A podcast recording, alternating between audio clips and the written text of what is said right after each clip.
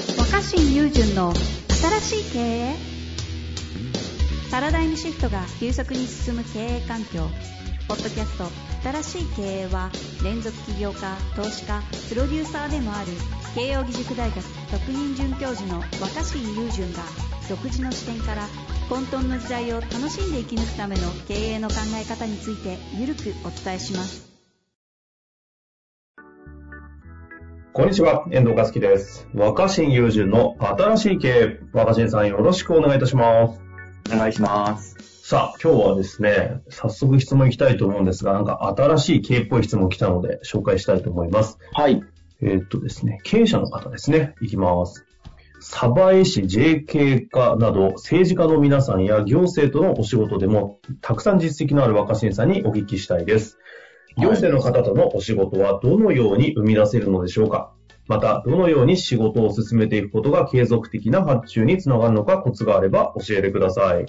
うん。確かに。確かに。あのー僕、その、今までいろんな自治体、行政と仕事してきたので、ここは確かに僕なりの、なんか結果としてね、周りの友達から見たらすごいなんか独特だねっていうやり方をやってたみたいですで、よね。うんみたいで、これはなんか、あの、まあ、あの、サクサクっとお話しすると、あるんだ。うん、まあ、これ僕僕なりの工夫。はいはいはい。これは興味深い。いや、いろんなその企業がよくその自治体と契約して、うんまあその企画を受けたりとか、あの、受託したりしてるじゃないですか。はいはいはい。だけどそのお話聞いてると、なんかその、えっと、役所から、その企画事業の運営管理まで全て丸々受け、受託する企業とかが多いんですよ。うんうん。で、そうなると、その、自治体の人って普段仕事仕事をきっちり、かっちり、ちゃんとこう運営するってことを心がけてやってる人たちから、だかはいら、はい。その仕事をきっちりかっちりやるっていう人たちから仕事を受けると、きっちりかっちりやらないと認めてもらえないんですよね。もう若新さん、超苦手そうじゃないですか。なで、しかもそれもだからちゃんとじゃあスケジュール出してくださいし、報告してください。で、はい最後にちゃんとレポートも報告書も出してください。なるほやっぱり、もともとしっかりできる人から、しっかりお金をもらってしっかり受けると、よりしっかりやんないとい けな い。なるほどだね。だから、大体自治体の仕事を受けてこう疲れちゃってる人は、いや、その行政の仕事は書類作ったりとか、段取りを連絡したりとか、あの、そういうことにすごく労力かかるんですってみんな言うんですよ。なるほど。それはそうなんですよ。だってできる人から仕事を受けたらもっとできなきゃいけないんだうかんら。うんうんうん。うん。でもみんな結構そういう言い方をしてる人が多いし、まあそういう言い方をしないと、なんかその受託できる額も大きくならないらしいんですよね。なるほど。うん、だからよくなんかその、自治体のイベントとか受託してる会社あるんですけど、はいはい。イベント、その自治体から受けた受託のイベント、あの、もう受付も資料の印刷も当日の流れもなんたらも裏方も全部受けてますみたいな会社が多いんですけど、はいはいはい。そういう現場に市の事業だから市役所の人も来てるんですけど、うんああいう市の事業、イベント会社が受託した場合に、市の職員さん現場で何してるかっていうと、発注した会社さんがちゃんとやってるかをチェックしてるんですよ。なるほで、しかも発注した市の職員さんがそういうきっちりやってるかって結構目が厳しいんですよ。ど。うんだから受託した会社もその、きっちりやらないといけない。うんうん。うん、企画内容云々より、運営をしっかりやってるか見られてたんですよ。なるほど。聞けば聞くほど、なんかこう、鳥肌立ってきますけど。うん。そんな中でってことですよね。でもそもそも、なんでそれ厳しく見てくるかっていうと、自治体の職員さんとかって、その運営をきっちりやるのが得意だからなんですよね。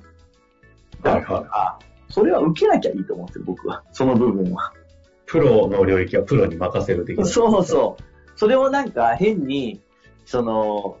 受託実績があるとか、コンサル実績があるっていう会社が、う。うんうん。やり合っちゃうんですよ。その、しきっちり運営する部分でうちは資料、あ市の市の職員さんが納得するような資料を作ろうと思うと、どうーなるほどやら。なきゃいけないうんし、市の職員が納得するようなオペレーションをやろうと思うと、もっとやらなきゃいけないから、当然大変なんですよね。はいはいはい。うん。で、僕は、それを、あの、自分が苦手だって分かってたんで、その部分は受託しないようにして、うんでどうしたかっていうと、それは、むしろ逆に、市役所とかにやってもらうことに切り替えたんですよ。そん、じゃあ、いまず、まずなんですけど、そんなことできるもんなんですかでもだってそれは受託の金額は下がるんだけど、うんうんうん。市の職員さんたちは、そういうこと得意だから、ああ。役割分担は可能だったんですよはあ。えう、んじゃあ、それがね明確に僕はできないんですけど、そっちお願いできますかっていうコミュニケーションを取るんですかそう。その代わりに、その企画を考えたりとか、うんそうんうんの企画の進め方を統括したりとか、どういう視点でやるかとか、アイディアを出すとかっていうところだけに特化させてもらった。なる ほど。うん。そうすると、あの、スケジュール決めたりとか、いろんな、その、例えば会場を抑えるとかうんうん、会場の設営をしておくとか、参加者に連絡をするとか、そういう運営部分は全部市の職員さんがやってくれたんですね。で市の職員さん得意だから、全部できるんですよ、そういうことは。はあ、はあは例えば、僕が新しく企画したな事業の中で記者会見やりましょうっていう時も、家までだったらその記者会見の運営を全部民間の企業に受託して、あ、はいはい。会場を押さえて準備して、うんぬんしてってやるんですよね。職員さんがチェックするみたいな。でも、記者会見会場を用意して段取りしとくって、職員さん全然できちゃうんですよ。へえ。だから、お願いしといたら全部やってくれて、若新さんこんな風に考えてますけど、OK ですかって出して、あとは僕が、あ、でここはもうちょっとこうしましょう。ここはこういう風にしましょうってアイディアを加えるだけで OK だったんですよなんか本来あるべき政治家と行政の関係みたいな話に近いですね。うん、政治と行政の関係もそうだし、実は民間に、民間の仕事をするコンサルタントだったりとか、企画会社と自治体は僕はこういう関係であるべきだと思うんですよ。確かに、やってるわ。うん馬で場も伸、さん。うでも企画会社の多くは、うん自分たち仕事できるよってことをアピールするために、はい運営まで全部受けて、運営をきっちりやろうとするんですよ。そうするそうと、市としては全部受託、あ、全部発注した以上は、全部報告書を上げてもらわなきゃいけないしん。、なるほど。報告書を上げる側も大変じゃないですか。うんで僕はうそういう関係でやってきたんで、ここだけの話なんですけど、今までやってきた事業の多くが、報告書のひな形まで全部職員さん作ってもらったんです。ん。 マジでうん。形式上、マジで形式上報告書ってのはいるんですけどって言うけど、でも僕苦手なんですよ。じゃあ、大体報告書ってこういう形で決まってますから、大体下書きをこっち作っちゃうんで、あとは若新さんのエッセンス入れてもらえますかみたいな、この役割分担だ って。報告書得意ですなんて僕言ってないから、言っちゃうから期待されるんですよね。なるほどね。うん。で、もう、いや例えー、ばすげえな。はいはい。なんかその、行、行政の仕事終わった後に出す、そうあと報告書だけじゃなくて、なんか納品書とか、うんうん請求書みたいなのも結構すごい決まりがあるんですよ。それも僕、いや、ちょっと僕が作っちゃうとミスってるかもしれないんで、 先に作ってもらって、なんか僕が、僕が出した丁寧なやつ作ってもらっていいですかってお願いしたんですよ。ああ、じゃあ、じゃあこっち側で作っちゃいますね、若新さんの名前、あ若新さんの会社の名前でって言って。はでも、でも、それって、行政としてもその方が話早いんです。僕が勝手にそう作っだてかよらね、。な手直ししなきゃいけないもんね。出 直しなきゃいけないぐらいだったら、この形で出してもらっていいですかっていうのもらった方が早くないですか確かに。で、あともう一つ、僕のそのある町でやってた仕事に、あの、興味がある、ついてきてくれたコンサルタントの友達がいたんですね。うんうんうもん。ともと三菱商事で働いてて、コンサル会社立ち上げてて、バリバリのやつ。バリバリ。のエリート系ですね。うん、うんそいつが見,、見に来たんですよ、一緒に仕事を。そはの時僕が行って、ああ、すいませんって僕がこう USB を渡して、いそ。の自治体の職員さんに資料を印刷してもらったんですよ、当時。うんうん うん。 そして、うん。はい、印刷できましたって言ってありがとうございますって言ったら、いや、若新さん仕事受けてる立場なのに、資料を自分で印刷して持ってかないのって。 やまずそこからか。うんっぱその、そういう仕事人のイメージでは、全部自分だって資料も全部手配して、その役所の人にどうですかって見せるのが仕事だと思ったし。なるほど。うん。でもそうすると、あの、相手は目は厳しくなるわけね。うんいやそうじゃなくて、ごめんなさい、中身はあるんですけど、資料間に合ってなくて印刷がって言って、相手に印刷してもらって、だけどそれは、いや、いいですよ、いいですよ。だって別に資料を印刷するぐらいは、相手がいくらでもできるじゃん。はいはいはい。だからそれ僕が得意ではないっていう部分は全部相手にお願いする。で、そのコンサルタントの友達からすると、それはすごいなんかもう、そう初めて見た光景だ。な るほど。お客さんに資料を印刷してもらうんだ、みたい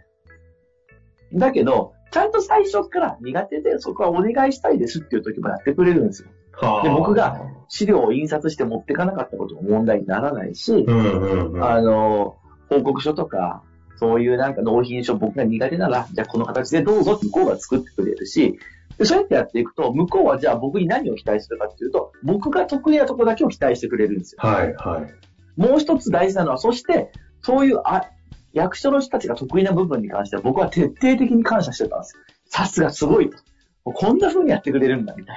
な。もうそういう、やっぱり、あの、こういった運用や管理の部分が得意な人と組んでるからこそ、僕の提案や企画もうまくいいってるんですって言って、役割分担して、相手が得意なところに関しては、もうガンガン認めて褒める。ほほこっちが褒めるっていう。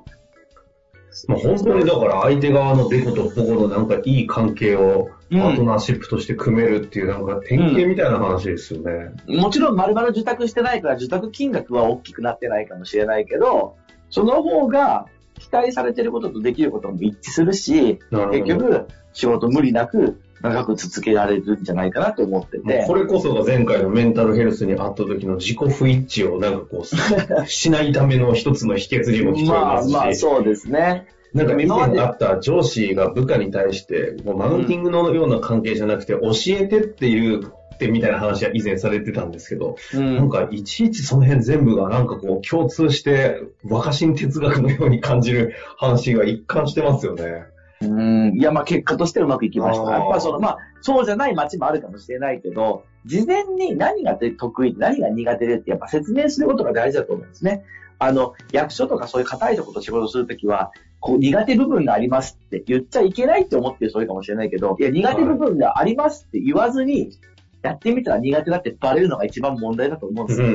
んうん。よくある例ですね、それ。うんあと、お客さんの方が得意なことってあるじゃないですか。だかはいら、お客さんが得意なとこまで受託しない方がいいと思うんですよ。おなるほ客どさんが得意なことはお客さんにやってもらって、なるほどお客さんができない部分だけを自分が仕事として受ける。うんこの形が自治体との仕事に限らず、やっぱいろんな仕事を長く続けていく大事なことかなと思います。もう、ど、ど真ん中答えいただきましたので、この辺りで終わりたいとは思いますが。はい。いやー、なんか、ニューノーマルという言葉が最近よくひ耳にしますけど、マジでニューノーマルな生き方の指南番組みたいになってきましたね、これ。いやいやいやいや。非常に、ま、学びになりました。ちょっとまたいろいろ楽しい質問いっぱい来てますので、次回も楽しみにしていただけたらと思います。というわけで、若新さん、ありがとうございましたこ。ちらこそありがとうございました。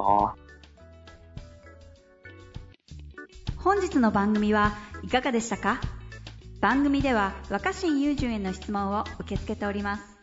ウェブ検索で「若新雄純」と入力し検索結果に出てくるオフィシャルサイト「若新ワールド」にアクセスその中の「ポッドキャスト」のバナーから質問フォームにご入力ください